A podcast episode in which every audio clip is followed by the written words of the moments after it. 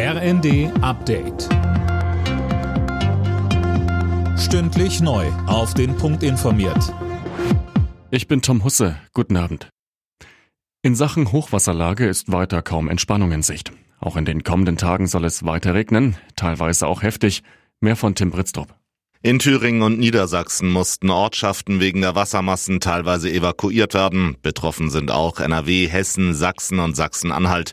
Überall sind Feuerwehr, technisches Hilfswerk und Freiwillige dabei, aufgeweichte Deiche oder bedrohte Gebäude mit Sandsäcken zu sichern. Auch der Bahnverkehr ist beeinträchtigt. Die Strecke Hannover-Magdeburg wurde unterspült.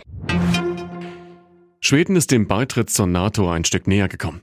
Der Außenausschuss im türkischen Parlament hat jetzt zugestimmt. Als nächstes ist noch das gesamte Parlament dran. Die Türkei blockiert seit Monaten zusammen mit Ungarn den Beitritt Schwedens wegen des angeblich zu laxen Umgangs mit PKK-Anhängern.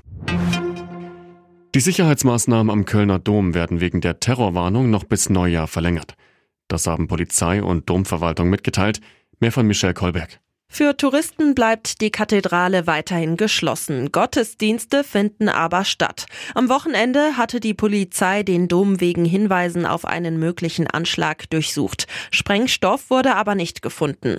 Drei Verdächtige sitzen mittlerweile in Österreich in U-Haft. Von den Behörden heißt es, sie sollen einem radikal-islamischen Terrornetzwerk angehören, das Anschläge auf den Kölner Dom und den Stephansdom in Wien geplant haben soll.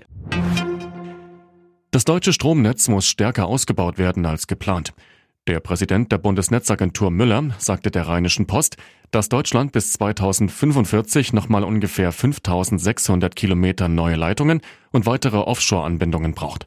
Bisher sollen in den kommenden fünf Jahren 7500 Kilometer entstehen.